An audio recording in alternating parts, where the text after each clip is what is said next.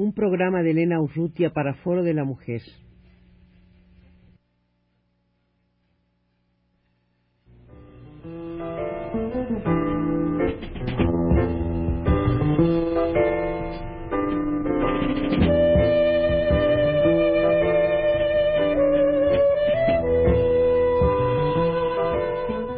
Foro de la Mujer.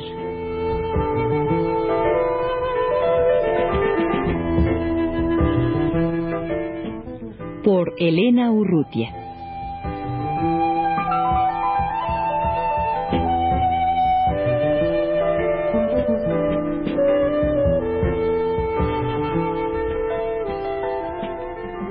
En otro espacio de Radio UNAM dedicado a los libros, Marisol Alonso y Ana Lau hablaron de las publicaciones y en concreto de la revista Secuencia, es una revista americana de ciencias sociales que publica el Instituto de Investigaciones Dr. José María Luis Mora.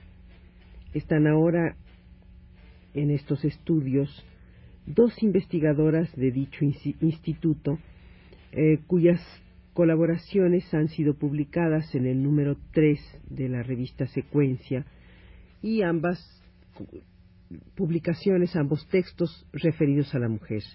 El de Mónica Toussaint es la participación organizada de la mujer nicaragüense en la revolución sandinista y la de Eva Salgado, fragmentos de historia popular, las mujeres en la revolución. Pero vamos a dejar que Mónica y Eva nos hablen de estos textos referidos a las mujeres en el marco de la investigación general que están, que están haciendo. Sí, el texto que habla de la participación de la mujer eh, nicaragüense en la revolución sandinista forma parte de una investigación más amplia en torno a las organizaciones de masas en Nicaragua, pero eh, nos pareció interesante publicar en la revista Secuencia este artículo específicamente sobre las mujeres por la gran importancia que reviste actualmente la participación de las mujeres y sobre todo de manera organizada en, en esta revolución, ¿sí? No solo una participación en torno a su situación como mujer, sino además en torno a la problemática general de la revolución sandinista. Mónica, ¿y cómo se da esta participación organizada de la, de la mujer nicaragüense en la revolución sandinista?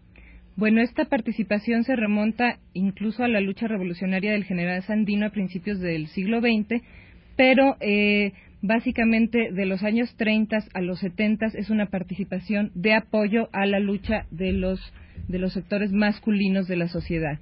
En cambio, a partir ya de los años 70 se empiezan a dar instancias organizativas como la Organización Democrática de Mujeres Nicaragüenses, como la Asociación de Mujeres ante la Problemática Nacional, que se organizan ya para ah, reunirse y atacar los problemas de tanto de subordinación y explotación que padecen como mujeres, como los problemas de lucha contra la dictadura somocista es muy importante el número de mujeres que participan en esta forma organizada en la revolución sandinista. Claro, si se tiene en cuenta, por ejemplo, que el 51% de la población de Nicaragua son mujeres, esto revela la gran importancia de que en el proceso se hayan organizado y que incluso posteriormente al triunfo de la revolución sandinista en julio de 1979 se haya mantenido también una nueva organización de mujeres, que es la Asociación de Mujeres Nicaragüenses Luisa Amanda Espinosa, con el fin de promover la participación de las mujeres en la producción, en la educación y en todos los ámbitos de la sociedad. Bueno, tú hablabas del 51% de las mujeres en Nicaragua, efectivamente, como es la composición en la mayor parte de los países, pero quiere decir que la totalidad de las mujeres participan en esta forma organizada de, las mujeres nicaragüenses? Claro, efectivamente no tengo la cifra exacta, pero sí una gran mayoría de la población femenina se incorporó a esta organización. Si no toda eh, participaba a través de esta organización, sí tenía otros canales de participación, incluso a nivel espontáneo, sobre todo por el problema de, de que las mujeres se veían vinculadas a esta lucha por eh, la participación de sus hijos o sus esposos y de alguna manera se iban también ellas eh, incorporando a la lucha. Mónica, em, con el triunfo de la revolución sandinista, las mujeres que participaron en toda la lucha que condujo precisamente este triunfo no se vieron de alguna manera relegadas cuando los compañeros tomaron el poder? Eh, desde mi punto de vista, no. Yo creo que efectivamente sí se ha mantenido una participación.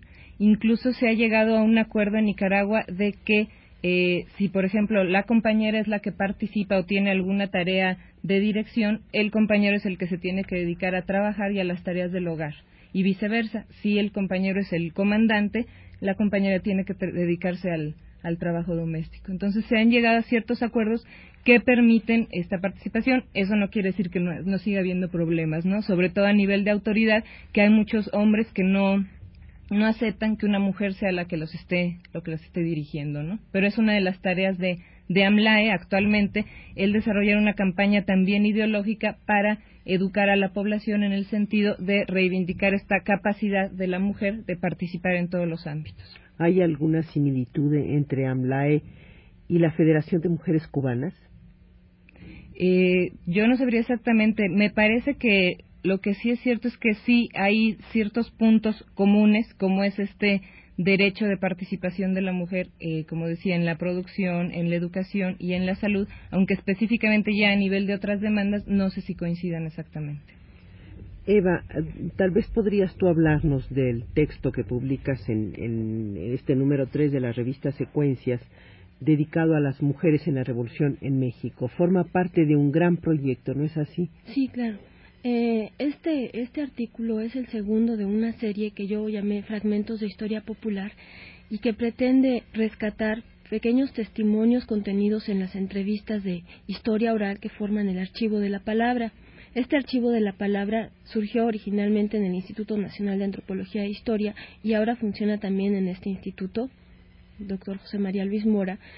Y a mí me interesaba eh, crear con diferentes testimonios una serie de artículos, de conjuntos, que pudieran arrojar alguna visión sobre fragmentos un poco olvidados o poco estudiados de nuestra historia. Entre esos fragmentos poco estudiados, me pareció que la participación de las mujeres en la revolución no se le ha dado la importancia que, que merece.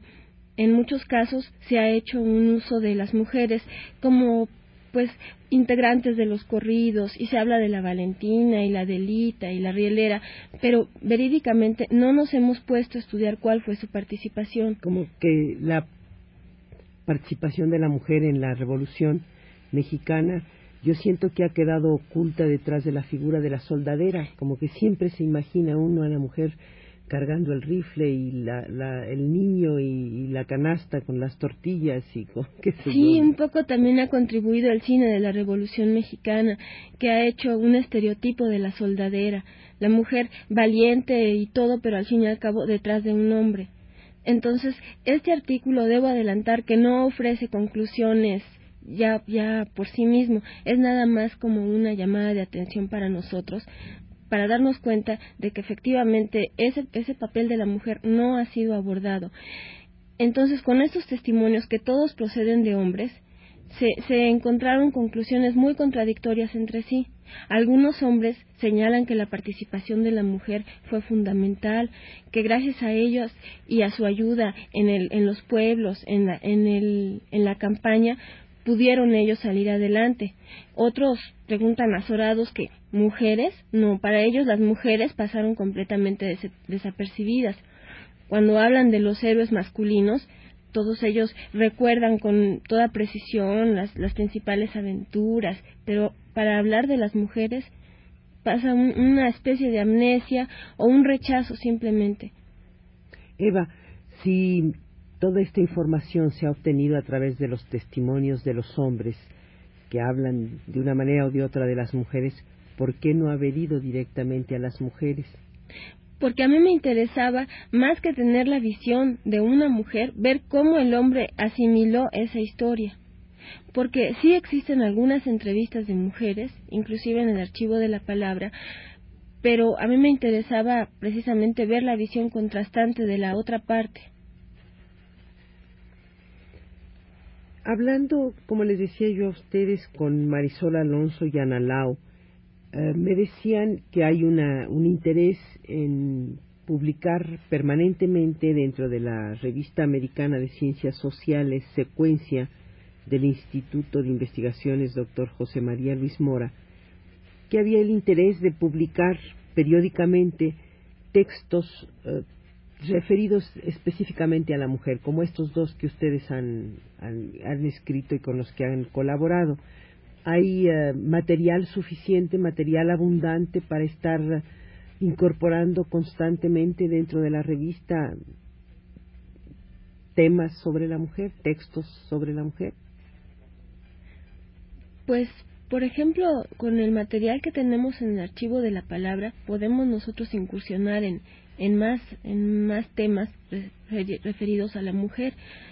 La mujer y su participación en la historia contemporánea, en el cine, en la historia de la medicina, en la historia de la educación, en la historia oral. Ahora, otro tipo de testimonios o de, o de fuentes también, también existen, solo hace falta explorarlas un poco más.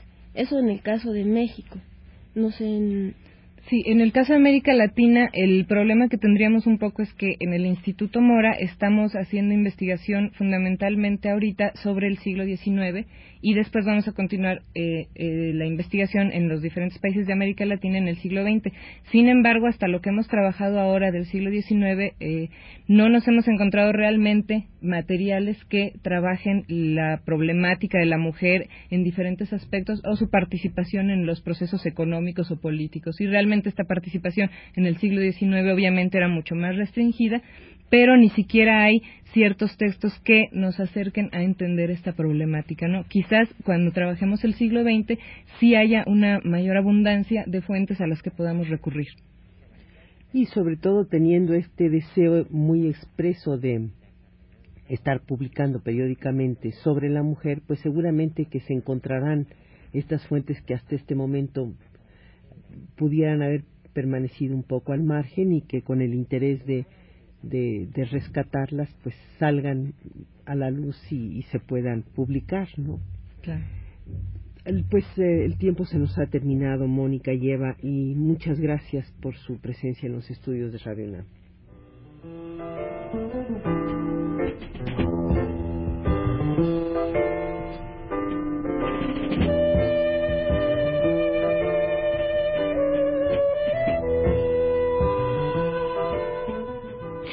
de la Mujer.